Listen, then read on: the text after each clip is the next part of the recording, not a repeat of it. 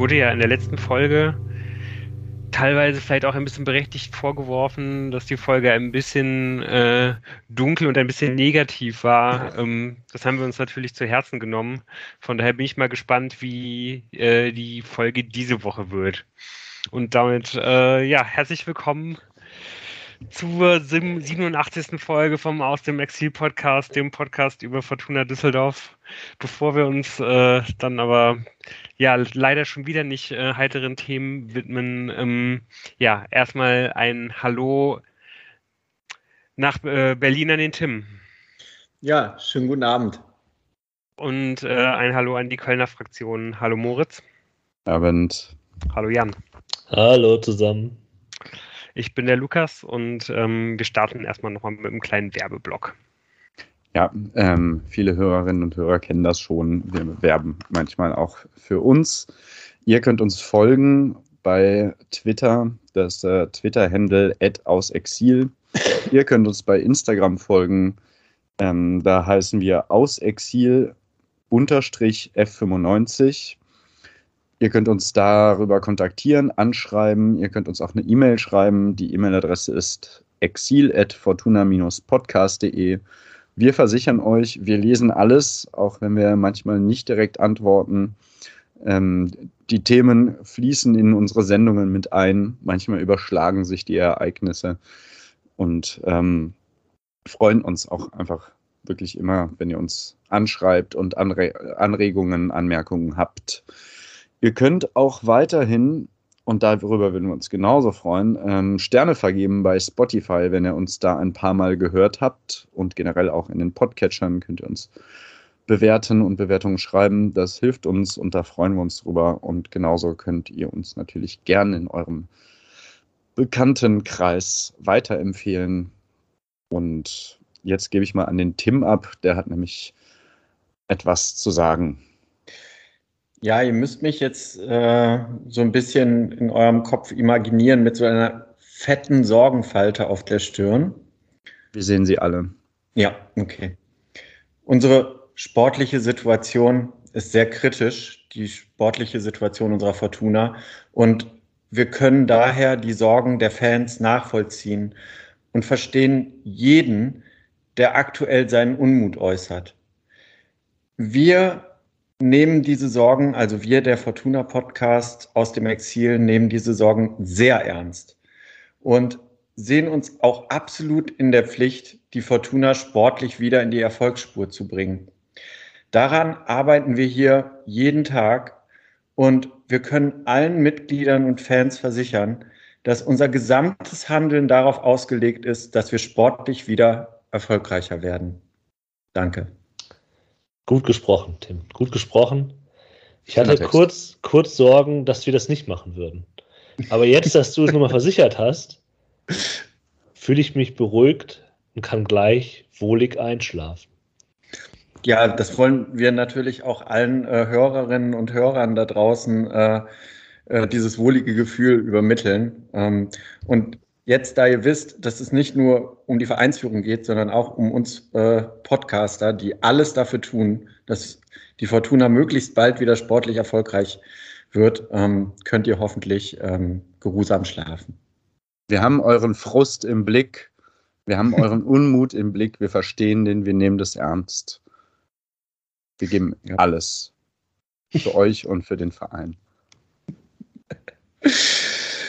Ja, äh, wie ihr unschwer erkennen konntet, ähm, wenn ihr denn davon gehört habt, ähm, waren das leicht abgewandelt ähm, die Worte unseres Vorstands äh, Klaus Allofs. Und ähm, es ging da darum, dass äh, es Unmut gab äh, bezüglich äh, der Nicht-Trainerentlassung äh, und ein Brief an Klaus Allofs formuliert wurde ähm, nach dem Spiel am vergangenen Freitag. Ähm, und wir werden auch in dieser Folge mal schauen, wie wir dazu stehen, äh, ob denn jetzt eigentlich ähm, es an der Zeit gewesen wäre, auf dieser Position was zu tun. Was man festhalten kann. Ja. Sorry. Ne, bitte, Moritz.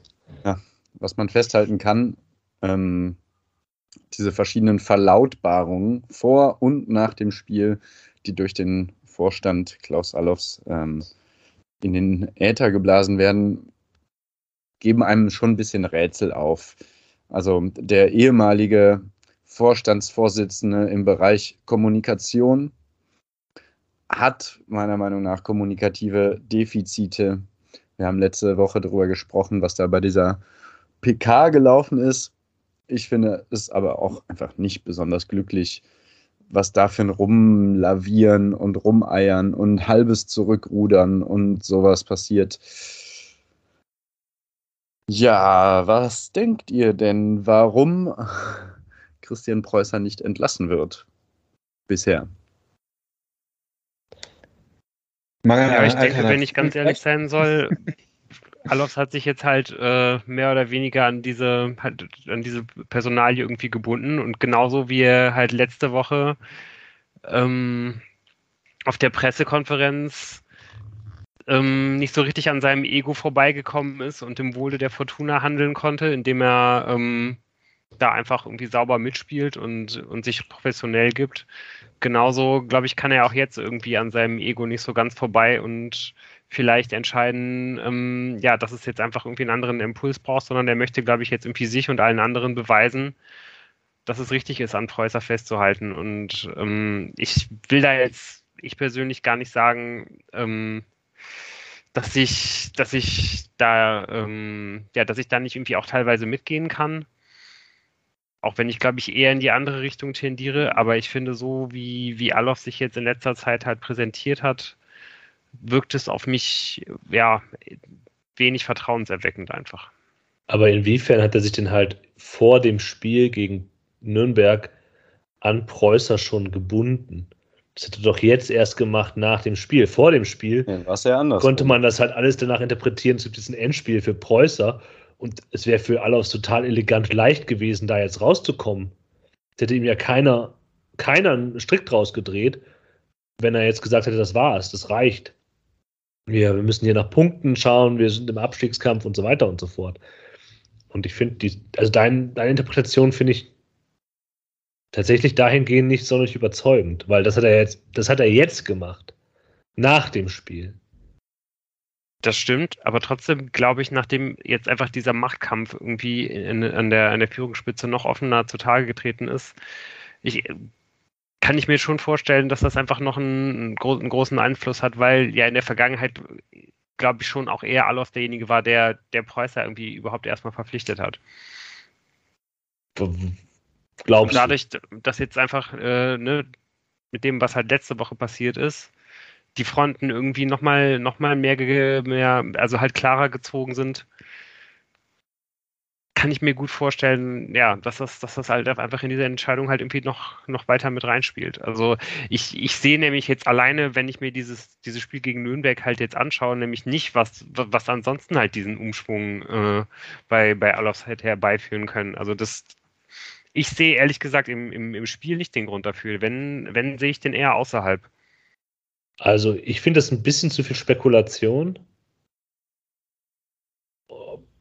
Weil darüber spekulieren, warum, woran das liegen könnte, weiß ich halt nicht. Kann ich halt, könnte ich halt auch machen, dass man vielleicht gewisse Traineralternativen nicht mehr hat oder so weiter und so fort, aber das jetzt, das jetzt auf so einem Machtkampf und auf sowas hinzuziehen, das finde ich schon ein bisschen arg. Da fehlt mir ein bisschen die argumentative Faktengrundlage.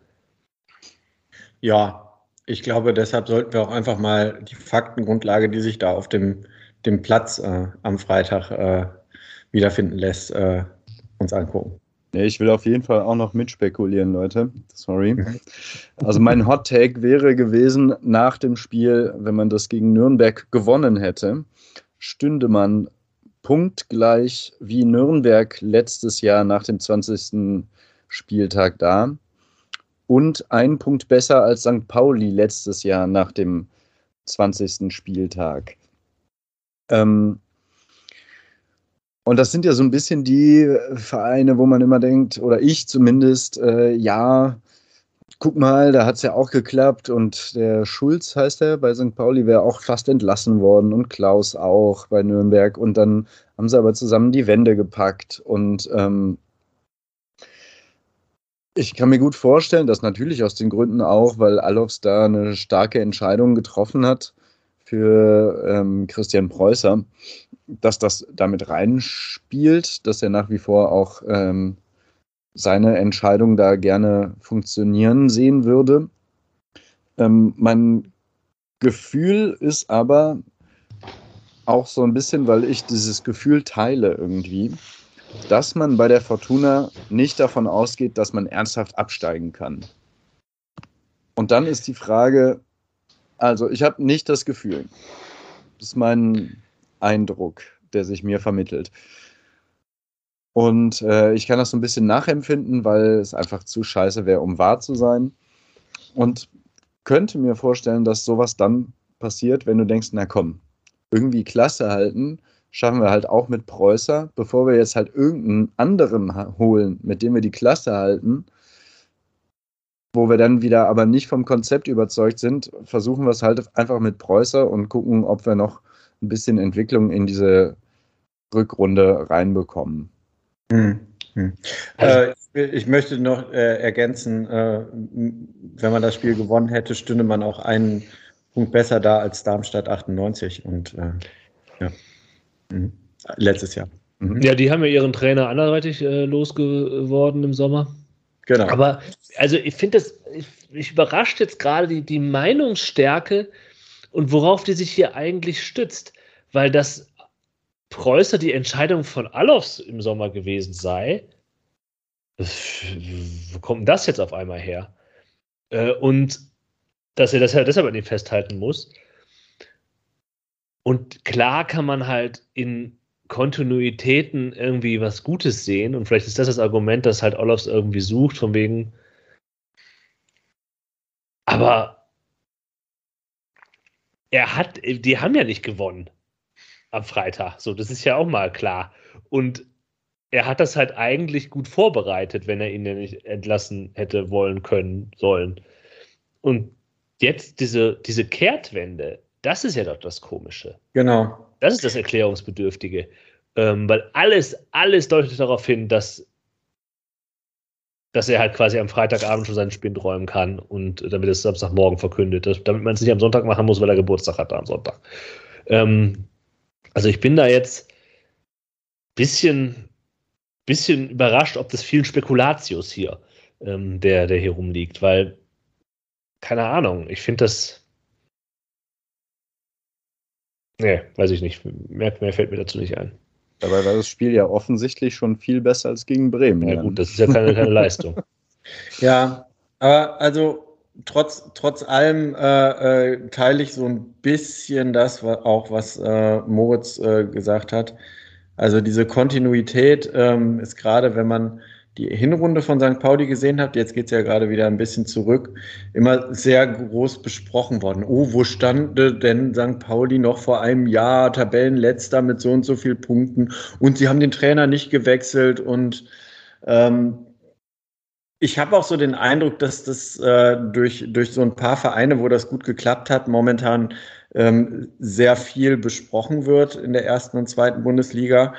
Ähm, ich habe mir auch den Spaß mal gegönnt, nämlich äh, zum Beispiel beim VfB Stuttgart in einem Forum auf transfermarkt.de ein bisschen rumzulesen, wo auch gerade die Kontinuität gepredigt wird. Also das ist, das ist momentan auch so ein, so ein Buzzword, so von wegen, ja, in einem Jahr werdet ihr schon sehen, wo wir da stehen.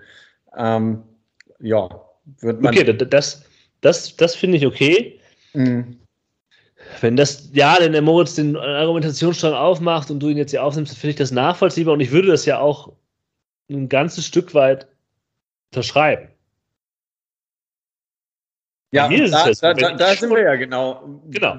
Aber wenn, bei mir ist es eher, eher so, wenn ich schon für eine Trainerentlassung bin, da muss aber schon einiges passiert sein. Das ist jetzt nur meine subjektive Sichtweise ganz offensichtlich und daher auch argumentativ äh, nur darauf äh, basierend. Aber schauen wir vielleicht mal auf dieses Bremen-Spiel und suchen das, was Klaus Allofs da ausgemacht hat. Und ich kann jetzt schon eigentlich sagen, was er da ausgemacht hat. Soll ich euch sagen, was er da ausgemacht hat? Nürnberg? Nürnberg-Spiel. Nürnberg-Spiel, ja. Was habe ich denn eben gesagt? Ja. Bremen. Bremen. Okay. Entschuldigung. Soll ich jetzt sagen, was er da ausgemacht hat? Ja, go. Schinter Appelkamp, der gut gespielt hat. Vielen Dank. Kommen wir zum Ausflug äh, auf das nächste Spiel äh, gegen Kiel. Lou, was hast du uns da mitgebracht? okay, dann sammeln wir mal alle Brocken rund um einen äh, besser aufspielenden Schinter Appelkamp ein und äh, gucken doch noch mal ein bisschen ausführlicher auf Nürnberg, oder? Ja, unbedingt. Ähm, und damit fängt nämlich ja für mich auch eigentlich so ein bisschen diese, ja, diese, diese Kritik an, die man ähm, an der Argumentation haben kann, dass das jetzt gegen Nürnberg ein Schritt in die richtige Richtung gewesen ist, weil ähm, es könnte ehrlich gesagt für mich noch so ein weiteres Spiel sein, an dem, an, an das wir uns halt am Ende der Saison ähm, noch hervorstechend erinnern werden, wenn wir auf die Saison schauen, genauso wie dieses Spiel gegen äh, gegen Aue war das, glaube ich, beziehungsweise das gegen, gegen Schalke, was dann dazu geführt hat, ne, vor, vor der allerersten Länderspielpause, als Fortuna wirklich komplett offen war und von Schalke komplett äh, hergespielt wurde. Stellenweise, dass dann halt in, in den Spielen danach Preußer alles komplett auf Defensive gefahren hat. Dann, man hat damit dann irgendwie zwei Auswärtssiege gegen Ingolstadt und Aue geholt, hat unentschieden gegen Regensburg, glaube ich. Und ähm, da hat Preußer ganz, ganz viel von dem Fußball, den er eigentlich spielen wollte, ähm, ja, halt geopfert. Und so richtig ist eigentlich, sind, sind diese Prinzipien und ist, ist dieser, dieser Fußball, der, der uns eben auch in den ersten Spielen ja auch wirklich teilweise ähm, ähm, auch während die Ergebnisse da auch nicht immer so gut waren, ja wirklich ein bisschen erträumen lassen, der ist nicht wiedergekommen. Und das ist jetzt in meinen, in meinen Augen die, die Aufstellung gegen Nürnberg nochmal einen Schritt weiter zurück. Ähm, das wurde da ja auch auf Twitter äh, von, von einigen, glaube ich, ganz lustig angemerkt, dass das ja, dass das ja eigentlich eine, eine komplette Rösler-Aufstellung war mit ähm, ja, einem schönen 4-4-2 äh, Schinter auf dem Flügel, Edgar Pripp in der Startaufstellung, Hoffmann äh, in der äh, zurück in der in der Viererkette für für Clara, damit für jemanden, der eigentlich ähm, ja einer der wenigen Lichtblicke in der bisherigen Saison, Saison gewesen ist und auch etwas überraschend, äh, ja, Robert Bozenik irgendwie mal zurück überhaupt äh, auf dem Platz und dann auch direkt in der Startaufstellung. Und ich glaube, man, man kann diese Parallelen zum, zu Uwe Rüsler schon sehen, wenn man sie sehen möchte, oder?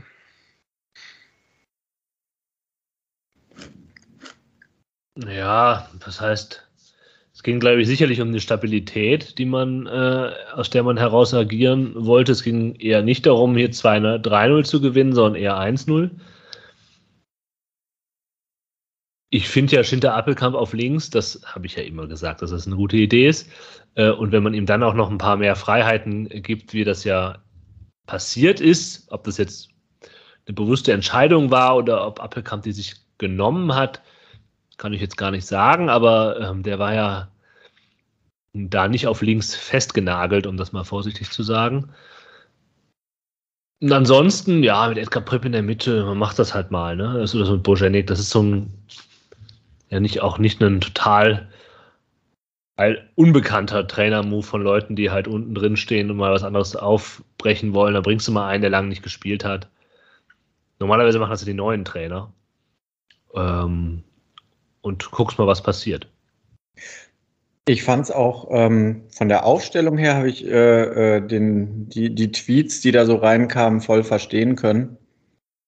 Von dem, wie es sich dann auf dem Spielfeld dargeboten hat, äh, war das viel variabler, als das unter Rösler gewesen wäre bei der Aufstellung. Und von daher, ja, hat sich das ein bisschen relativiert, meine, meine Flashbacks. Meist vor allem, weil Shinta und Narai immer mal wieder Seiten gewechselt haben. Ja. Weil dieses in die Mitte ziehen von Shinta und damit Raum lassen auf der Außenbahn für Hinterläufe oder so, das hat er ja tatsächlich auch in diesen 4-4-2-Spielern unter Rösler gemacht. Mhm. Ähm, so damals kurz vor der Winterpause oder wann war das in diesen, ja. dieser erfolgreichen Phase? Zeit. Ja, ja generell finde ich, hat man wirklich äh, da, da sehr, sehr viel wiedererkennen können. Ganz viel hat, hat mit Sicherheit an, an, an dieser Rolle von Shinta gelegen, die mir auch wirklich, ex, äh, wirklich unglaublich gut gefallen hat, wo ich ihn auch gerne in, in Zukunft weiter sehen würde, eigentlich auf dem, auf dem Flügel, weil man eigentlich dann halt auf dieser Flügelposition nichts verliert aber weil er dann doch immer wieder in anderen Räumen auftaucht, ohne dass es halt auffällt, dass er nicht auf dem Flügel ist, gewinnt man so viel hinzu, man kann so viel überladen, was aber wieder auch nur heißt, man braucht irgendwie, finde ich, immer noch jemanden für die Zehnerposition. Aber das ist mal wieder eine ganz andere Diskussion, die will ich jetzt hier äh, nicht noch ein weiteres Mal führen. Sind ja auch noch zwei Wochen Zeit. Eine. Zwei? Ich wollte sagen, das ist relativ genau eine Woche noch Zeit. Das war letzte ja. Woche. ja, gut, gibt dann vielleicht auch noch ein paar andere Positionen, die noch ein bisschen drängender sind, aber da kommen wir vielleicht auch später noch zu oder vielleicht auch erst nichts beim, in, der, in der nächsten Folge. Ähm, und ich finde, man, man kann da jetzt auf jeden Fall schon auch verstehen, was man da jetzt im Gegensatz zu dem Rösler Fußball aus der letzten Saison jetzt halt irgendwie an Verbesserungen sieht, wenn man das jetzt mal einfach so eins zu eins vergleichen will, weil das Spiel hat mir jetzt so wie einige Spiele unter Preußern, nicht, nicht alle, aber einige schon besser gefallen, weil man ja eben schon viel, viel häufiger zum Strafraum kommt, in den Strafraum kommt oder zumindest, ja, doch, sagen wir mal an den Strafraum kommt und ähm, als das, als das bei Rösler der Fall war, wo, wo ja wirklich die, die Spiele oft von einer, von einer Trägheit irgendwie bestimmt waren. Aber trotzdem hat es ja irgendwie nicht dafür gesorgt, dass man äh, dass man halt dieses Spiel gewonnen hat. Und klar, wenn man jetzt einfach dieses einzelne Spiel betrachtet, da kann man ja auch sagen, da ist so viel gegen die Fortuna gelaufen. Man hatte die Chancen. Wenn man, wenn man die macht, dann gewinnt, äh, gewinnt man das Spiel. Wenn das Spiel nicht mit diesem äh, ja, mit diesem 0 zu 1, mit dieser Urkatastrophe des Spiels halt irgendwie losgeht, schon in der, in der zweiten Minute, dass er auch fast unglücklicher nicht fallen kann, wird das Spiel vielleicht irgendwie auch anders ausgehen, aber irgendwann ist es halt egal. So, man muss einfach jetzt, glaube ich, irgendwann einen Impuls in diese Truppe setzen, weil wir jetzt einfach schon ein paar von diesen Spielen gesehen haben. Gerade das, das Sandhausen-Spiel fand ich halt irgendwie sehr, sehr ähnlich, wo man einfach gesagt hat, ja, man, man ist eigentlich äh, überlegen, man ist nicht drückend überlegen, man ist aber besser als der Gegner. Man, man erspielt sich halt immer ganz gute Möglichkeiten, aber eben auch nicht so richtige, hundertprozentige Chancen. Man, man drückt den Gegner halt nicht komplett hinten rein. Und wenn man halt diese Spiele verliert, plus noch diese ganze Hypothek von den anderen Spielen, wo man mit guten Leistungen nichts geholt hat, dann waren wieder irgendwelche Nichtleistungen, aber besonders eben irgendwie in den Heimspielen, dann fehlt mir einfach irgendwann die Fantasie, dass man halt diese, ordentlichen Leistungen in Punkte irgendwie ummünzen kann. Hm, ich habe mal eine ketzerische Frage an euch. Glaubt ihr, das Spiel, also ich meine, in der ersten Halbzeit äh, muss ich ganz ehrlich sagen, äh, mit all den Chancen, die man sich noch erspielt hat, hätte man auf jeden Fall ein 1 zu 1 verdient gehabt. Aber glaubt ihr, ähm, dass sie so frisch und, und, und ich sag mal mutig nach vorne gespielt hätten, wenn sie quasi im Hinterkopf gehabt hätten, oh, wir können ausgekontert werden, wir können das 0 zu 1 fangen, also wenn das 0 zu 1 nicht einfach nach zwei Minuten äh, gefallen wäre, weil ich meine, die wussten ja schon, es ist ein eminent wichtiges Spiel und ähm, meint ihr, das Spiel hätte anders ausgesehen, wenn es noch lange 0-0 gestanden hätte? Also auch vom, vom, vom, vom Mut nach vorne zu spielen, schnell nach vorne zu spielen? Denke ich eigentlich schon, weil ja eigentlich noch bevor das 1 zu 0 fällt, hat die Fortuna eigentlich eine richtig gute Situ Situation, wo man sehr hoch presst und ähm, dann im Mittelfeld in einer sehr gefährlichen ähm, Ausgangslage den Ball gewinnt. Wenn man das ein bisschen cleverer macht, kann man da halt auch selber das Tor schießen. Das ist wirklich eine richtig gute Gelegenheit, die halt durch, äh, durchs, durchs Pressing ausgelöst wurde. Das hat, also da, da war ich wirklich also ich habe mir hier wirklich aufgeschrieben, extrem guter Beginn, Klammer auf. Erste 80 Sekunden oder sowas. Und, ja, aber dann gehen wir doch mal auf das 0 zu 1. Also glaube ich eigentlich, dass äh, wenn das 0 zu 1 nicht fällt, dass die Fortuna dann ein viel, viel besseres Spiel insgesamt abreißt. Und das muss ja auch nicht. Fallen, ne? Das muss nicht fallen, oder? Nö, das muss nicht fallen. Nö, das muss nicht fallen. Aber das ist ja für mich das Argument, dass das. Also ich finde dieses was hier fast schon, wenn man das Spiel nicht gesehen hat, dann könnte man ja glauben, dass die Fortuna hier einen sehr gefälligen Offensivkick äh, geboten Nein. hätte, wenn man das hier hört, was ihr da so. Das, das, dem möchte ich doch mal deutlich widersprechen. Ja. Ähm, Und ich finde, dieses 0-1, das ist einfach ein Absteigertor, das man bekommt. Ein Absteigergegentor. Wie mhm. es im Buche steht. Jede Mannschaft in der Geschichte dieses Sports, die abgestiegen ist, hat genau solche Tore bekommen. Außer vielleicht Fürth, die sind auch so schlecht. Aber du, du krieg, läufst da rein und dann, dann gehen die, also Narei geht da nicht richtig hin, das ist alles so ein bisschen vorsichtig, der kann da einmal quer durch den gegnerischen Strafraum laufen, der Nürnberger, ohne dass er da groß gestört wird. Und das darf halt nicht sein. Und das spricht halt für einige Probleme in der Abstimmung oder halt, dass man nicht genug drauf geht und keine Ahnung, was, dass man vielleicht im Kopf nicht genau da sein sollte, wo man, sein, wo man ist. Das ist der erste Teil des Absteigergegentores. Und der zweite Teil des Absteigergegentores ist dann, dann schießt natürlich Peter Müllermeier aus 25 Metern und der Ball wird abgefälscht und ist jetzt natürlich drin. So. Heißt nicht Peter Müllermeier, aber ich wollte das jetzt hier mal äh, für Lino Tempelmann heißt er. ja, ja. Für jeden Absteiger, der jemals abgestiegen ist, verallgemeinern.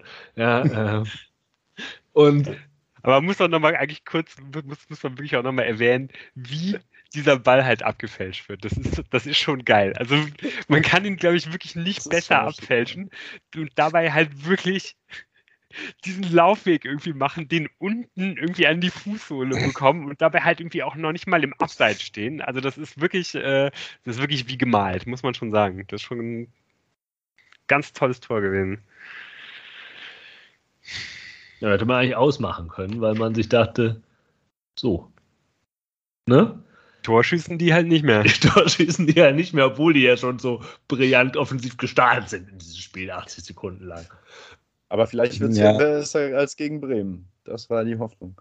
Ja, wie gesagt. Vergleiche können auch durch bis, ordentlich, ne? Bis zur sechsten Minute war das die Hoffnung, ja. Da hätte es nämlich schon 2-0 stehen können. Ja, eben. ja. Ich sagen, da war ich halt noch nicht da, da habe ich, ich weiß es nicht. Und zwar auch ohne Gegenwehr konnte man sich da schön locker durch den 16er äh, kombinieren. Das war wie im Training. Ja. Und dann zum Glück nicht so platziert abgeschlossen, weil ansonsten weiß ich nicht so genau, wie die Mannschaft darauf reagiert hätte, wenn es nach sechs Minuten 2-0 gestanden hätte. Dann äh, hätte auch ein, das Spiel nochmal ein Desaster werden können. Und dann weiß ich nicht, ob wir heute nicht über äh, eine Trainerentlassung reden würden. Das ist äh, durchaus die Frage. Ja, generell hatte ich eigentlich die ersten 20 Minuten das Gefühl, dass das an dem Tag wieder eine ähnliche Leistung wie, wie gegen Bremen wird und dass das, dass das noch eine wirkliche Klatsche geben kann. Also klar, diese, diese Chance in der sechs Minute, die, ja, wo halt einfach Kastmeier mit dieser fantastischen Parade nochmal Schlimmeres verhindern kann, ist da irgendwie die größte Chance. Aber auch sonst äh, kam Nürnberg ja eigentlich immer total easy irgendwie bis zum Düsseldorfer Strafraum durch. Hatte da, es gab, es gab riesige Löcher zwischen der Mittelfeld- und der Abwehrkette, äh, durch die die Nürnberger einfach immer wieder durchspazieren konnten. Und ähm, ja, erst so nach und nach hat die Fortuna sich ja so langsam ein bisschen gefangen. Allerdings unterbrochen. Ja, aber in der 13. war genau, ja die größte Chance. Und das war ja schon innerhalb der ersten 20 Minuten. Unterbrochen, ja. eben genau von dieser, von dieser Chance in der 13. Ja. Minute, wo es auch eigentlich schon 1 zu 1 stehen muss, auch wenn man da vielleicht ja. nochmal sagen kann, dass das schon auch ein bisschen zufällig ist, wie diese Chance entsteht, so wie dieser lange Flugball aus der eigenen Hälfte. Aber dann pflückt den halt Nara ja wirklich einfach fantastisch runter. Also der Nürnberger spekuliert ja, glaube ich, ein bisschen damit, dass er den nicht so fantastisch runterpflücken wird. Und äh, ja, der lässt er da ziemlich alt aussehen, aber danach muss er den Ball auch einfach am Torwart vorbeibringen. Moment, aber das ist der Ball von Kastenmeier, oder? Nein, der kommt. Nein, das ist der Hoffmann-Ball. Okay. Hoffmann, ja. ja. Ja, aber das passte ja auch das passt doch auch in dieses äh, Narrativ seit der zweiten Minute. Klar, machst du dieses Tor dann halt nicht. Ja, aber es passte halt nicht äh, äh, zu, äh, ich weiß nicht, wie wir heute ein Tor schießen sollen. Doch, also, weil es ja komplett, das war, weil es halt so zufällig war. Weil es nicht aus einer gefestigten Struktur, aus einem Offensivfuß, aus einem Offensivplan heraus entstanden ist, sondern halt es, in, es passiert halt was, die Nürnberger sind ein bisschen aufmerksam, sowas passiert halt kein zweites Mal. Ja, und auch sonst. Sowas auch in der, Mal passiert, aber ja. Ja, aber auch in der ganzen Phase danach. Also habe ich mir dann hier auch nochmal notiert, dass alles, was die Fortuna gemacht hat, ist immer, immer nur über Einzelaktionen halt irgendwie entstanden. Wie irgendwie das, dass mal da einer mal einen langen Ball schlägt. Das, da glaube ich halt auch nicht, dass, dass das halt wirklich irgendwie die Strategie gewesen ist, wie man Nürnberg an dem Tag äh, klappen, äh, knacken wollte. Ähm, und sonst waren es eigentlich immer nur irgendwie Narei, den man halt irgendwie vielleicht mal ein bisschen länger geschickt hat, aber eben vor allen Dingen Schinter, der halt äh, ja irgendwie einen ausgedribbelt hat, zwei Leute ausgedribbelt hat. Aber wirklich zu sehen, was, was da der Plan dahinter war oder vielleicht überhaupt mal eine wirkliche offensive Identität halt irgendwie bei der Fortuna zu erkennen, die gibt es ja irgendwie schon die ganze Saison nicht. Ähm, da, da fand ich, war das jetzt auch irgendwie eher ja, nochmal noch mal ein Rückschritt an dem Tag und nicht irgendwie was, wo man halt sagen kann, hey, das geht jetzt hier aber in die, in die richtige Richtung. Und das beste das beste Indiz dafür, das ist ja auch schon die ganze Saison so, ist, dass man einfach keinen funktionierenden Offensivplan hat, ist, dass der Spieler, der diesen, den, egal welchen Offensivplan es geben sollte, eigentlich immer zu Ende geführt die letzten Jahre und auch, wenn man auf die Aufstellung guckt, diesmal auch hätte zu Ende führen sollen, nämlich Ruven Hennings. Ich glaube, den hättest du gar nicht ja auf den Platz schicken müssen. Ja.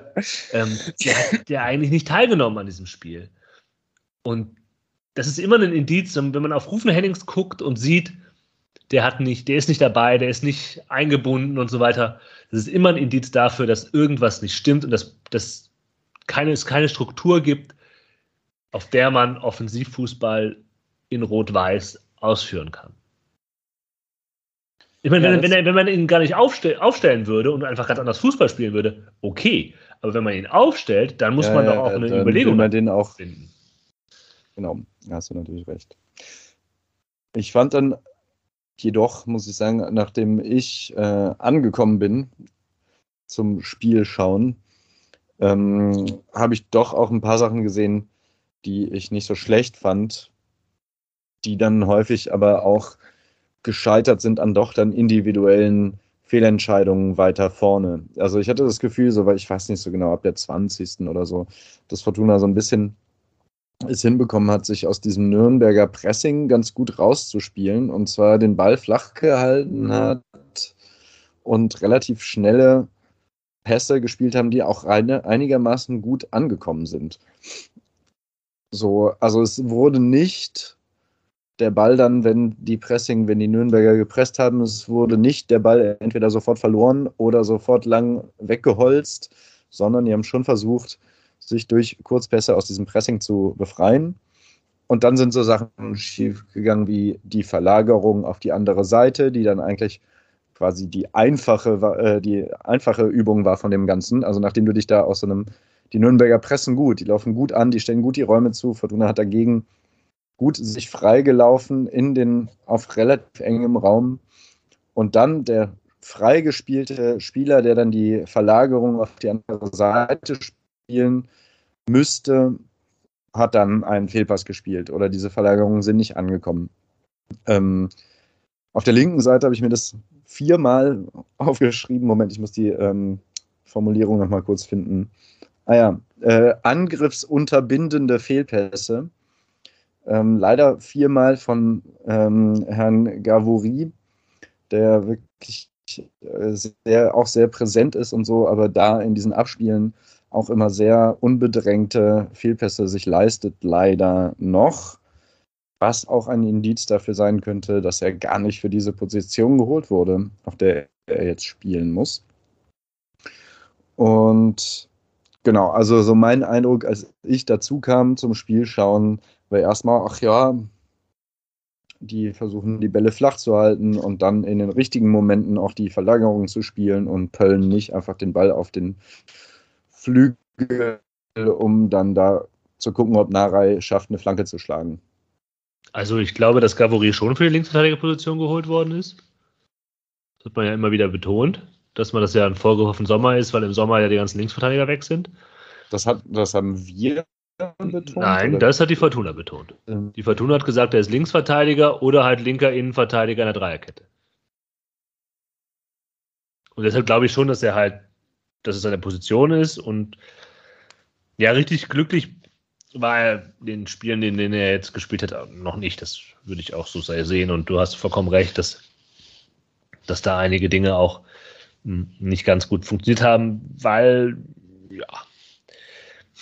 Also, diese Ausgangsüberlegung ist ja nach wie vor die Klaus Allofs, schaut dieses Spiel und entscheidet dann, wir bleiben, halten beim Trainer fest. Und ich finde es auch gut, erstmal Klaus Allofs da halt ernst zu nehmen und nicht irgendwelche anderen Motive zu unterstellen, sondern irgendwie zu sagen, okay, der, das Spiel war irgendwie so gut, dass man da was sieht.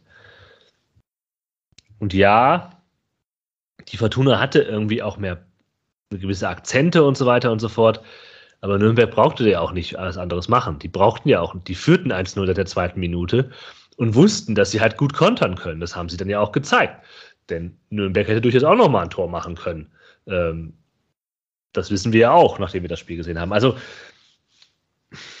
da ist sicherlich auch ein bisschen was eben so passiert wegen des frühen Tores von Nürnberg und ob man der Fortuna unterstellt, dass sie ohne, was Tim ja, was Herr Tim ja angedeutet hat, ja, was wäre eigentlich passiert, wenn das Tor nicht so früh gefallen wäre? Nö, glaube ich halt nicht. Es gibt einfach wenig Argumente in den letzten Wochen, das, das, das zu unterstellen oder zu glauben, dass es halt irgendwie anders gelaufen wäre als wie nach dem 0 zu 1. Ähm, das wollen wir jetzt schon, oder wollen, wollen wir weiter das Spiel äh, durchbesprechen und dann uns naja, überlegen, was Klaus Jan, Allofs da gesehen hat? Ja, Jan, Jan hat ja angedeutet, äh, dass ähm, einige Spieler einfach einen besseren Tag auch erwischt haben und viel über Einzelleistungen gegangen ist. Ob man das dann unbedingt auf die Habenseite von Christian Preußer setzen muss, das stelle ich jetzt auch mal in Zweifel. Ähm, natürlich er hat die Mannschaft ein- und aufgestellt und hatte ja vielleicht auch die Idee, dass da vorne äh, ähm, äh, ruschiert wird und, und man Schinter mehr Freiheiten gibt und er deshalb besser funktioniert hat. Gut. Wir haben aber auch schon angedeutet, dass äh, Ruven Hennings überhaupt kein Faktor war und äh, einfach, ähm, wenn er auf dem Platz steht, besser eingesetzt werden muss. Und ich würde auch sagen, diese 21 zu 15 Torschüsse, die es irgendwie am Ende statistisch sind, haben schon auch damit zu tun, dass, dass einige Spieler einfach besser performt haben als gegen Bremen und halt auch einfach Nürnberg ungefährliche Torschüsse, zum Beispiel so ein Edgar Prippen aus der zweiten Reihe schießen lassen, auch einfach zugelassen haben. So. Ja. Und von Nikola Gavuri vor allen Dingen.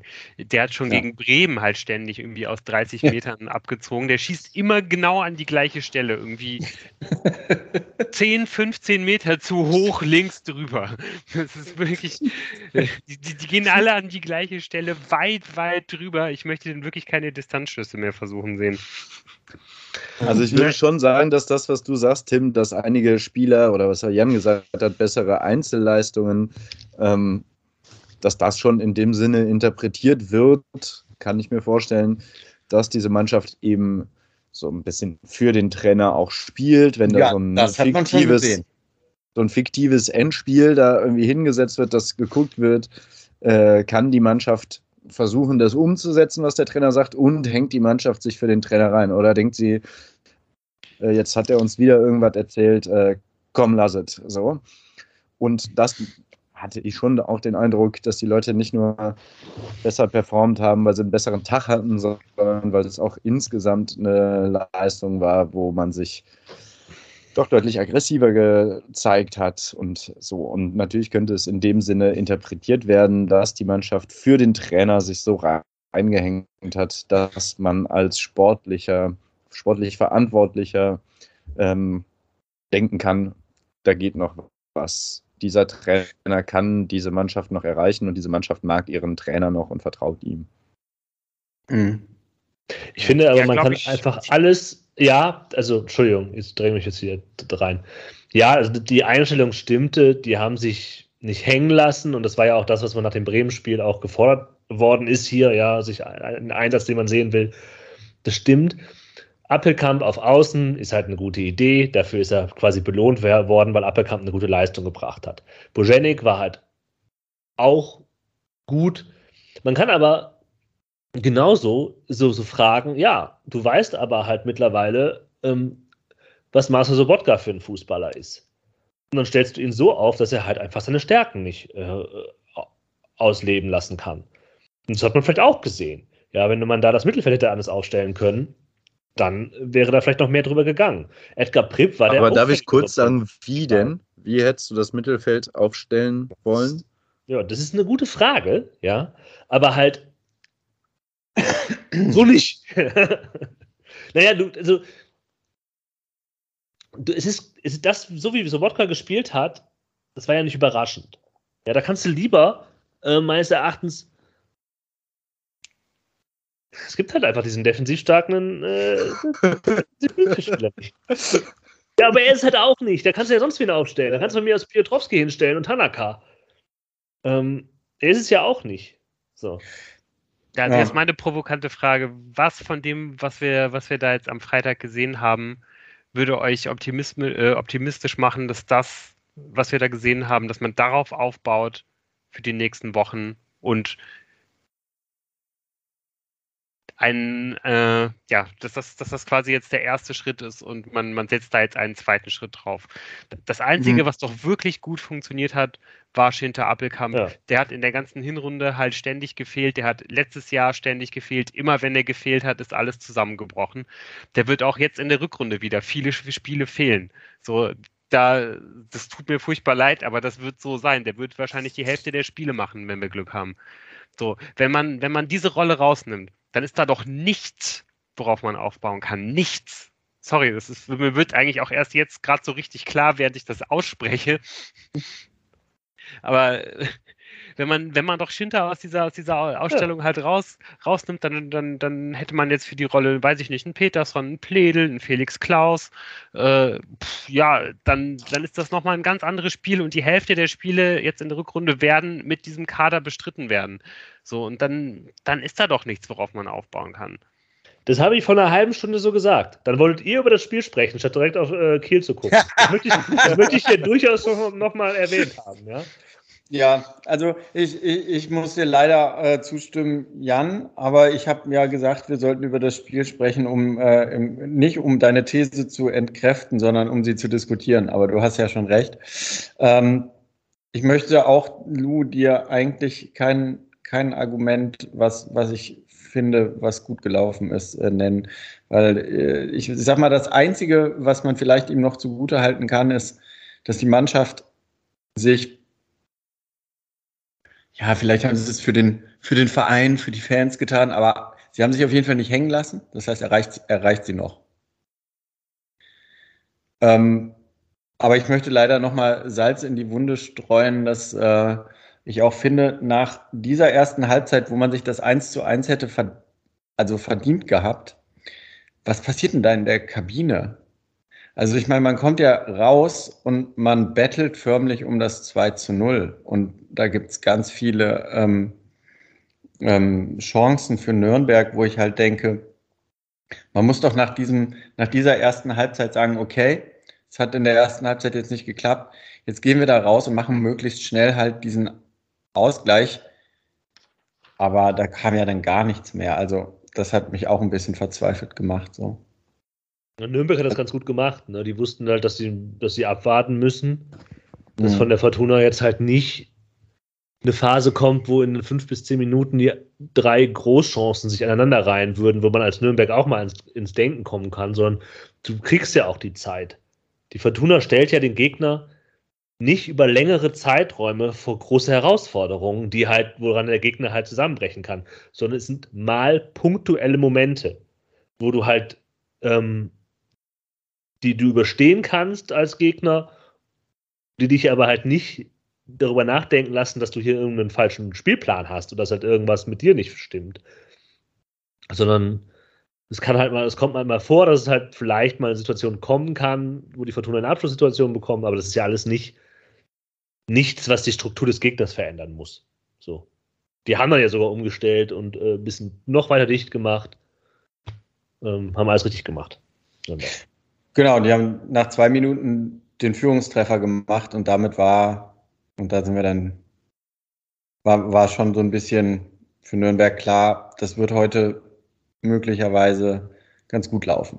Ich meine. Was, was die interessantere Frage ist, an, an deine äh, äh, kontrafaktische äh, Frage von Anfang an ähm, zu erinnern, Tim. Also, was wäre eigentlich passiert, wenn das 0-1 nicht gefallen wäre? Was wäre denn passiert, wenn Buschenik das 1-1 macht in der ersten Halbzeit? Ja, oder wenn äh, Narei das 1-1 macht davor, nach 13 Minuten. Mhm. Ähm, wäre da, wäre da, trauen wir da, da dazu, dass das halt ein, ein Knoten gewesen wäre, der Platz, wo die Mannschaft sagt, geil. So, ne, ich glaube nicht. Aber glaub's, glaub's auch nicht. Ich, es wäre halt weiterhin äh, äh, die Mannschaft davon abhängig gewesen, dass individuelle herausragende Aktionen äh, zu weiteren Chancen führen. Aber ja, da hast du auch einen Punkt. Also alles, was wir hier zusammentragen, ist eigentlich nichts, wo wir sagen würden, ja, das hat der Alofs gesehen und deshalb ist äh, weiterhin unser Trainer Christian Preußer. Genau, und das, äh, um den Bogen jetzt zu schlagen, hat mich halt dazu bewegt, die Gründe woanders zu suchen. Ja. und wenn ich an Klaus Allofs denke, dann denke ich vor allen Dingen, und das, da hat jetzt eben die jüngere Vergangenheit besonders zu beigetragen, eben an sein großes Ego, das halt seiner Professionalität im Wege steht. Es ist schon interessant, was er, dass er jetzt quasi sich tatsächlich an Preußer gebunden hat. Das ist aus machtpolitischer Perspektive ein bisschen riskant. Also wenn wir daran glauben, dass er das halt aus machtpolitischen ja. Gründen tut, weiß ich halt nicht. Aber er, er hat jetzt diese Situation verstreichen lassen, wo niemand, niemand hätte ja gesagt, nee, das verstehen wir jetzt nicht, da gibt es keine Gründe für. Alle hätten gesagt, okay, perfekter Zeitpunkt. Jetzt haben wir mal zwei Wochen Zeit. Die geben wir dem neuen Trainer, der ja in der Pipeline hängt. Nur kann natürlich auch sein, dass äh, das nicht der Fall ist. Hängt denn jemand genau. in der Pipeline? Ja, genau. Aber es wäre halt auch vielleicht. Weiß ich nämlich nicht. Also ich meine, ich, ich glaube, von vielen und ich glaube auch von mir wäre jetzt in dieser Situation, wenn man halt dann jetzt einen neuen Trainer holt, dann wäre auf jeden Fall ja der äh, früher kolportierte Uwe Neuhaus ein absoluter Wunschkandidat. Ob der aber halt überhaupt Lust hat, sich diese Lage jetzt gerade noch anzutun bei der Fortuna, das weiß ich nicht. Und ja, dann ist halt Fall. die Frage, wen, wen holt man stattdessen? Und genau, du sprichst es jetzt ja auch schon aus, jetzt im derzeitigen Augenblick. Also ich kann mir eben auch sehr, sehr gut vorstellen, dass man das am Ende nochmal ganz bitter bereuen wird, dass man halt diesen Zeitpunkt jetzt verpasst hat, weil dass man irgendwie nochmal zwei Wochen Vorbereitungszeit bekommt. Das ist ja, wenn man die, die Corona-Fälle bei der Fortuna irgendwie im Winter nochmal betrachtet, wo man ja eigentlich drei Wochen hatte, aber eben auch nicht drei Trainingswochen, weil ja auch noch Weihnachten und so weiter war. Plus eben diese Corona-Fälle, das wäre das wär jetzt mehr Trainingszeit gewesen, als Preußer in der Winterpause hatte. Und das hat man jetzt verstreichen lassen. So, ich meine, natürlich, ich glaube, wir, wir freuen uns alle unfassbar, wenn das, wenn man jetzt wirklich das als äh, wenn das am Ende halt irgendwie der, der, der Zeitpunkt ist, wo man sich wirklich nochmal sammelt und wo jetzt Preußer wirklich mit der Mannschaft was erarbeiten kann und wenn am Ende die Kontinuität sich auszahlt, dann werden wir alle zu Kreuze kriechen und äh, Klaus Allofs danken, aber so richtig sehen tun wir es ja alle anscheinend oder tun, wir, tun wir es größtenteils ja auf jeden Fall nicht. Nein. Ja,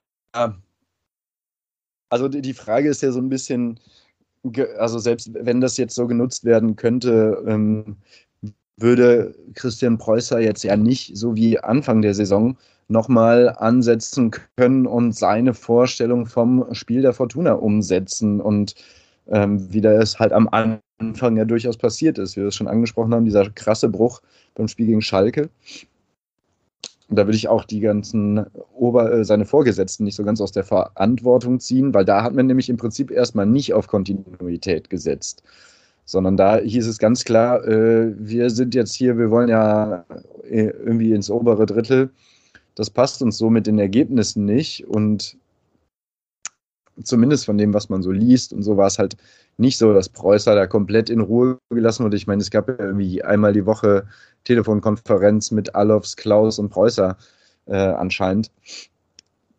So, dass man Ja, also ich traue dem immer noch sehr nach, so, weil man hat ja irgendwie, das ist vielleicht dann auch so einer Nicht-Erfahrung oder wenig Erfahrung äh, geschuldet, die Christian Preußer eben im Fußball, im Profifußball hat, dass man dann so krass von seinen Plänen abgerückt ist und dann irgendwie sagt, erstmal Stabilität.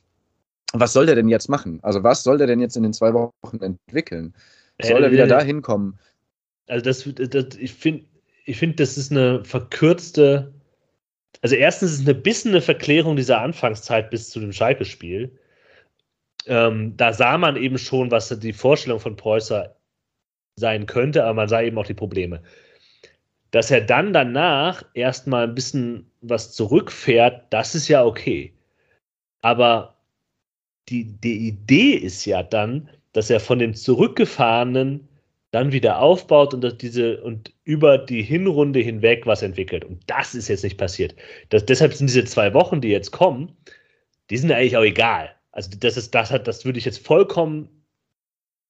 Da kommt jetzt nicht mehr quasi äh, die, der Entwicklungsschritt, der halt in den letzten Wochen verpasst worden ist, nachdem man diese Stabilitätsphase irgendwie halbwegs überstanden hat, aber dann hat, danach wurde es ja auch nicht besser. So, dann war man halt stabil, war man aber eben nicht mehr. Und äh, das war das Problem. Also man hat einfach komplett alles über Bord geworfen. Man kam aus diesem, diesem Bremsen gar nicht mehr raus. Und äh, das wird auch in diesen nächsten zwei Wochen wenig passieren. Man kann halt höchstens sagen, wir müssen irgendwie noch ein paar Punkte zusammenkriegen, auch ein paar mehr. Und wir überlegen uns jetzt, was sind die Stärken, die die Fortuna hat im, im Vergleich zu den anderen Mannschaften, die unten drin hängen. Und das sind die sind individueller Art. Und da kann man halt sagen, okay, wenn man halt hinter Appelkamp äh, irgendwie gut einsetzen kann, dann ist das schon mal eine ziemlich gute Miete, die man da bezahlt. Aber ähm, das war ein komisches Wort. Ist egal. Ihr wisst, was ich meine. Das ist ja nicht, dann ist das nicht schlecht. Aber wie Lou auch schon sagte, Shinta wird nicht durchspielen, diese Rückrunde. Das hat er in den letzten Saisons schon, zwei Saisons, anderthalb Saisons, äh, nicht gemacht. Und wie kriegt man andere Spieler hin, dass sie eben auch ihre individuelle Klasse, die wir ja unterstellen und die man hin und wieder sieht, ähm, hineinbringen können, um die Fortuna in dieser Klasse zu halten? Ja, aber da sind wir doch äh, genau da, wo sich der, der, der Kreis schließt, so ein bisschen zu dem, äh, was wir ähm, am Anfang, bevor wir über das Spiel gegen Nürnberg gesprochen haben, äh, hier thematisiert haben mit der Kontinuität. Was wir halt tatsächlich nicht wissen, ist, ähm, oder ich weiß es nicht, vielleicht seid ihr da besser informiert, ist, äh, ob St. Pauli, Nürnberg, die Vereine, die man jetzt nennt, die am Trainer festgehalten haben, ähm, wo jetzt irgendwie die Saat aufzugehen scheint, halt durch dieses Tal der Tränen gegangen sind, indem sie aber etwas entwickelt haben, wo jetzt die Abläufe halt stimmen und man halt an diesen, äh, äh, dieser Entwicklung festgehalten hat. Und das ist halt genau der Unterschied, den man halt bei Fortuna momentan halt nicht sieht, weil halt immer in dem Moment, in dem man droht, wirklich unten reinzurutschen. Ich erinnere nur daran, dass St. Pauli halt sogar noch ähm, im letzten Jahr irgendwie dann äh, durch äh, noch auf Platz 18 auch noch festgehalten hat, weil man da irgendwas gesehen hat am, am, am Trainer, der, der jetzt irgendwie ja, auf Aufstiegskurs ist vielleicht ein bisschen übertrieben, das, die zweite Liga ist eng, aber halt auf jeden Fall etwas entwickelt hat.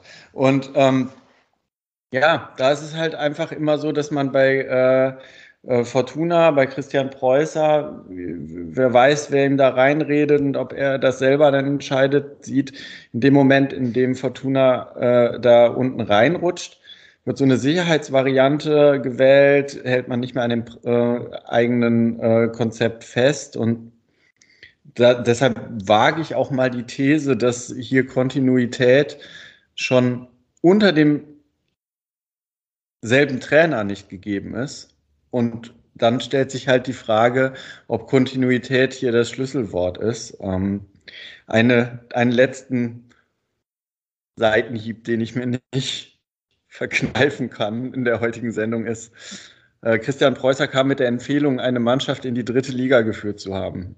Just saying.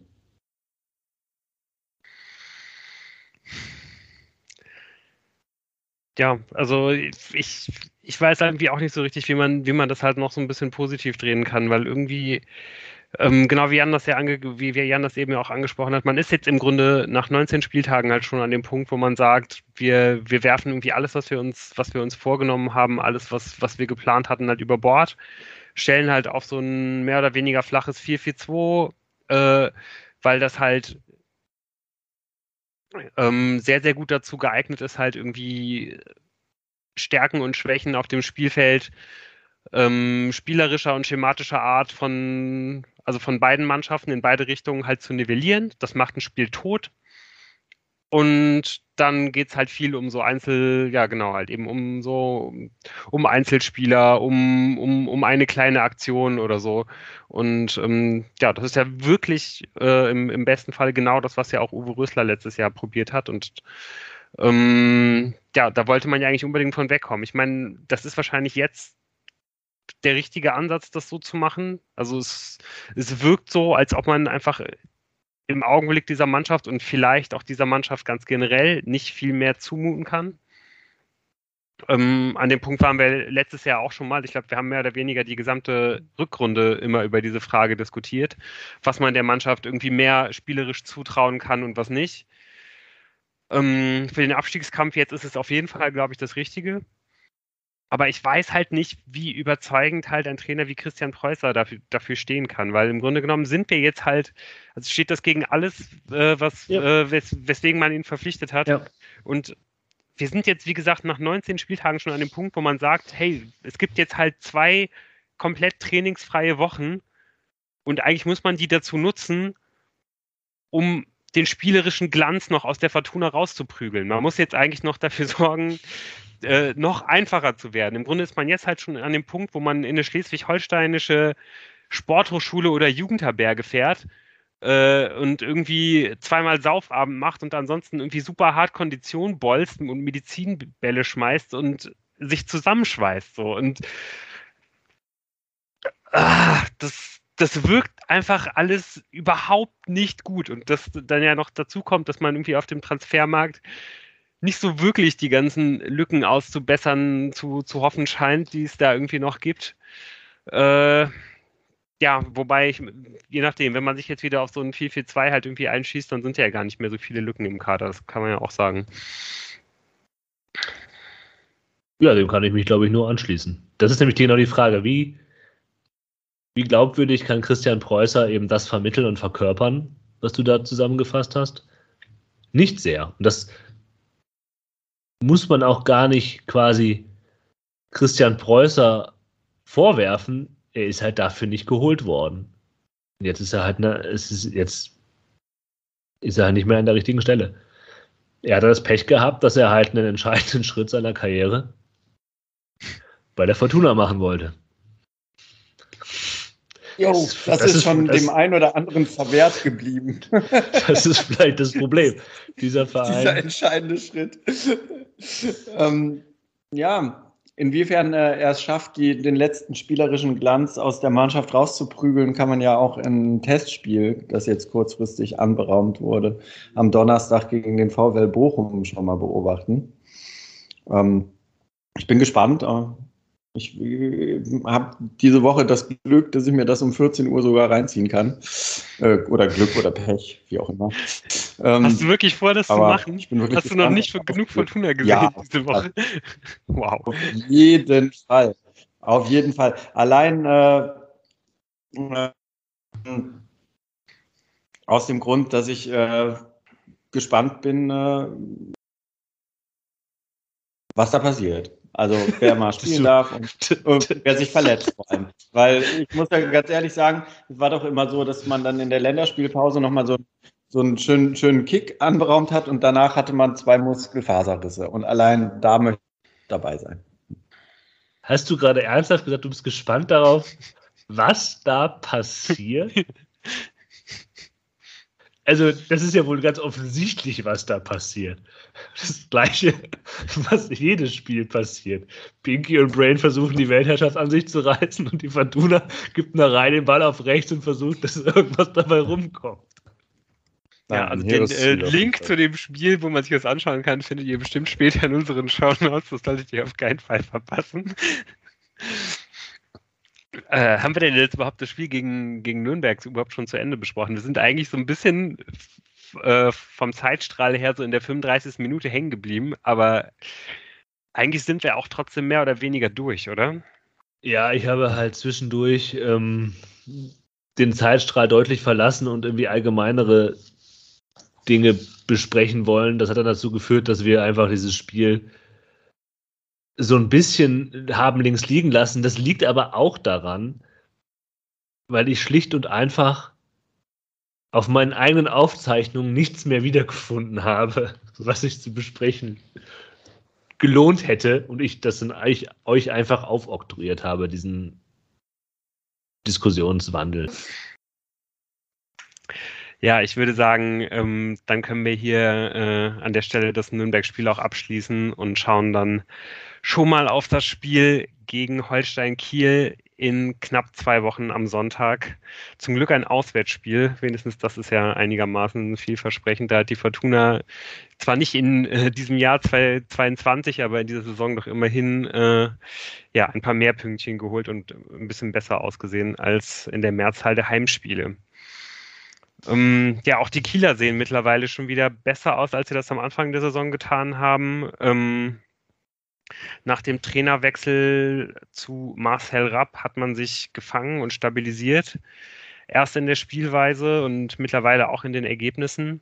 Ähm, sieht man jetzt auch an den letzten drei Ergebnissen. Ähm, direkt vor der Pause hat man gegen St. Pauli 3-0 gewonnen und jetzt im neuen Jahr ein Unentschieden gegen Schalke geholt und ähm, ja, hat jetzt gerade frisch in Regensburg 2-1 gewonnen. Und den Anschluss ans Mittelfeld wiederhergestellt und ähm, ja, alle Entwicklungen, die man, die man so anschauen kann bei Holstein Kiel, zeigen da auch meiner Meinung nach relativ deutlich, dass man sich da auch keine Hoffnung machen braucht. Dass auch wenn Kiel ja bis gestern nur zwei Punkte Vorsprung vor der Fortuna hatte, jetzt sind es halt fünf, dass ähm, die auch noch vielleicht ein Konkurrent im Abstiegskampf sein werden, das glaube ich auf gar keinen Fall. Die werden super entspannt äh, ja, zu Ende spielen und irgendwo im Mittelfeld landen, vielleicht sogar im oberen Mittelfeld.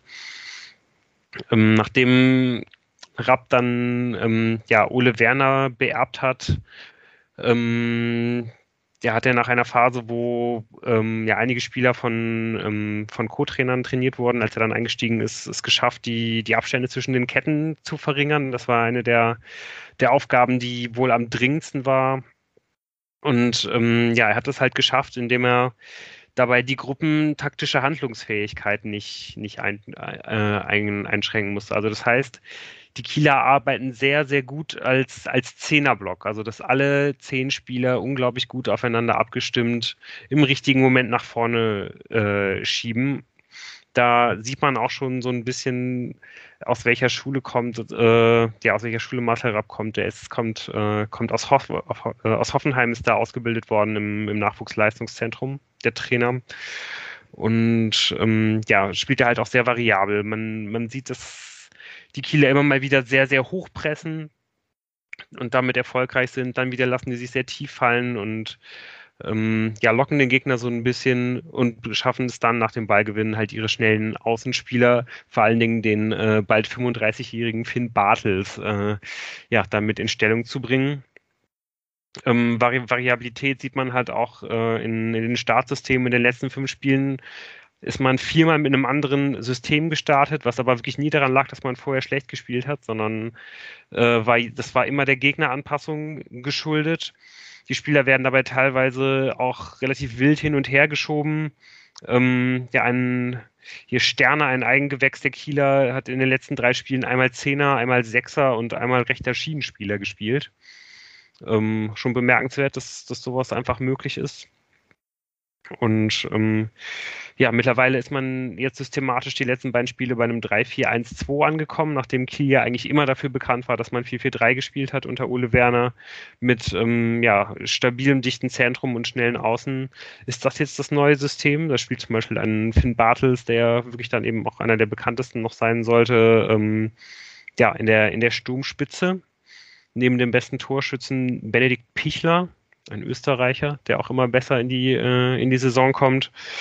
Und ähm,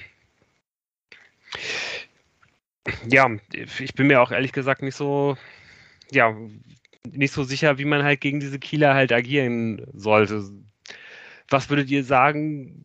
Gibt es überhaupt irgendeine andere Möglichkeit, als genau so zu spielen, wie man es jetzt eigentlich gegen Nürnberg gemacht hat, genauso wie wir es gerade eben halt irgendwie auch schon besprochen haben, dass man einfach wieder den schönen Röslerschen 4-4-2 äh, irgendwie dagegen schiebt, ein solides Mittelfeldpressing spielt und einfach mal guckt, was so geht. Also einen großen positiven, also einen großen Vorteil für die Fortuna sehe ich genau äh, darin, dass äh, das hatte jetzt auch der Robert Klaus nach der in der Pressekonferenz nach dem Spiel gesehen. Wenn man sagt, Kiel stellt sich immer auf den Gegner ein, es ist gerade nicht so leicht, sich auf die Fortuna einzustellen, weil man keine Ahnung hat, spielen sie lange Bälle über Narei oder stellen sie sich im 4-4-2 einfach so ins Mittelfeld. Das heißt, da sehe ich ganz große Chancen, dass äh, Kiel sehr verwirrt sein wird und vorher nicht genau wissen, wie sie sich aufstellen werden. Ansonsten erwarte ich nicht viel.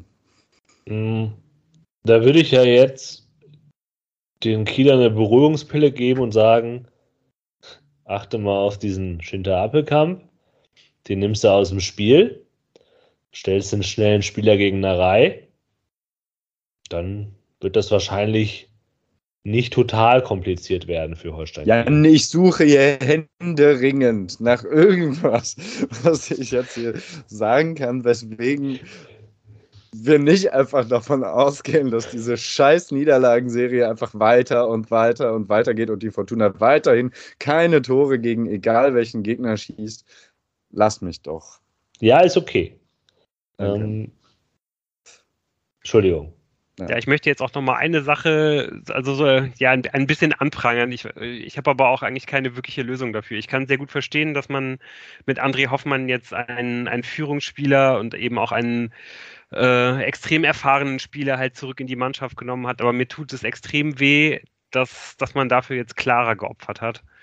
Ähm, auch schon alleine, allein nur von, von der offensiven Denke her, weil nach Ruven Hennings äh, gerne auch per Elfmeter, weil er auch oftmals, äh, ja, und vielleicht noch Narei, war ja eigentlich der torgefährlichste Spieler in der gesamten Hinrunde, klarer mit Kopfbällen nach Ecken. So alleine das fehlt, aber mir fehlt auch einfach dieser, ja, mir, mir fehlt er einfach generell. Ich, ich, ich schaue dem sehr gerne zu. Es ist irgendwie einer der wenigen Lichtblicke, dieses, die es in dieser Saison irgendwie bisher gegeben hat. Und ich mag halt irgendwie auch, ähm, ja, wie dem, wie dem Kerl halt der Ehrgeiz zu den Augen rausspritzt. Irgendwie, der, ist irgendwie noch ein bisschen verbissener als die anderen, aber halt auch irgendwie ohne, dass diese Verbissenheit ihm im Wege steht und das mag ich extrem gerne. Ja, aber du hast ja nach dem Spiel gegen Nürnberg sehen können, dass André Hoffmann wichtig fürs Team ist, weil er offensichtlich auch so ein bisschen der Spaßvogel in der Truppe ist. Er ist wichtig für die Kabine und für das gute Gefühl äh, im Team. Ja, auch so eine 1-0-Niederlage und der baldige Abstieg lassen ihn da nicht von abkommen, seine wichtige Aufgabe fürs Team nicht doch mit vollumfänglicher Begeisterung zu erledigen. Ich möchte doch nochmal die Hoffnung äh, äh, machen, äh, wie man denn gegen Kiel agieren könnte, damit das erfolgversprechend ist. Ich meine, wir reden jetzt hier am 24. Januar und ähm, natürlich werden die nächsten Wochen verpflichteten Spieler eine sofortige Verstärkung und sich sofort aufdrängen für die Startelf. Ähm, und ja, dann sind die fehlenden Puzzleteile einfach da. Hast du natürlich recht. Freue mich. Äh, wer leider aber wieder fehlen wird, Emma Ioa war ja jetzt auch gegen Nürnberg kurzfristig, wie ich erfahren habe, in der PK nicht im Kader und wird auch bis auf weiteres ausfallen, ebenso wie Lex Tiger Lobinger, wobei der hat irgendwie Rippenprobleme, auch bitter. Ja. Und so, ein so dass Fortuna in der nächsten Woche noch einen Stürmer verpflichten wird. und so ein bisschen ist, ne, ähm, um nochmal auf diese die Rösler, bisher röslerischste Aufstellung unter Preußer zurückzukommen, die wir Nürnberg vielleicht gesehen haben. Es wurde, es wurde ja auch immer darauf hingewiesen, dass Schinter Appelkamp gut funktioniert, wenn er hinter sich einen echten Sechser hat. Und, und damit war eigentlich immer Adam Botzek gemeint ähm, als Abräumer. Und ich glaube, das wurde jetzt mit Pripp versucht. Und äh, ist natürlich die Frage, ob das nochmal versucht wird, Edgar Pripp da als ähm, Absicherung für Shinta Appelkamp mit ins Spiel zu nehmen. Ich glaube, es ist sehr, sehr schwer abzuschätzen. Es sind ja auch zwei Wochen jetzt bis dahin. Man muss auch sehen, wie Ao Tanaka von der Nationalmannschaft zurückkommt. Frischen Selbstbewusstsein. Ja, also ich muss ganz ehrlich sagen, ich glaube, wenn man sich jetzt auf diesen Sicherheitsfußball stürzt, dann wird Tanaka sehr wenig spielen in nächster Zeit. Dann wird er halt immer so kommen, wie er jetzt gegen, gegen Nürnberg gekommen ist, weil er ja schon auch jemand ist, der mit, der mit relativ viel Risiko spielt, der jetzt äh, je, je schlechter es bei der Fortuna lief, mit jedem, um, umso mehr Risiko hat er genommen, hat dann wie meistens bei, bei jeder Ballannahme halt irgendwie versucht, damit schon einen Spieler aus dem Spiel zu nehmen. Äh, ich glaube, wenn man, wenn man jetzt auch wirklich auf so ein, auf so ein 4-4-2 zum Beispiel geht und ähm, sehr solide irgendwie spielen will, dann, dann ist er nicht der richtige Mann. Dann wird man dann immer nur für die letzten 20 Minuten bringen, damit er seine, äh, seinen Out-Tanaka-Rate halt irgendwie starten kann, wenn man, wenn man zurückliegt. Nun gut, wir sehen, wir fangen, wir beenden dieses, diese, diese Aufnahme so, wie wir sie angefangen haben, voller Optimismus und Zuversicht. Ja. Zwei Wochen. Ne, vielleicht, vielleicht gehen sie absichtlich nicht in die schleswig-holsteinische äh, Jugendherberge, weil sie wissen, dass die heißblütigen Fans der Störche sie gar nicht schlafen lassen würden. Das ist der einzige Grund, warum man eben das nicht tut, sondern halt zu Hause solide arbeitet. Ne? Mhm. Und noch alte Videos von Uwe Rösler anguckt und dann wird das schon. Und äh, solide Momentum. arbeiten werden wir in den nächsten zwei Wochen auch, um euch äh, das bestmögliche Vergnügen auch in zwei Wochen wieder zukommen zu lassen. Versprochen. Ja. Macht's gut, bis in zwei Wochen. Bis dann. ciao. ciao. ciao.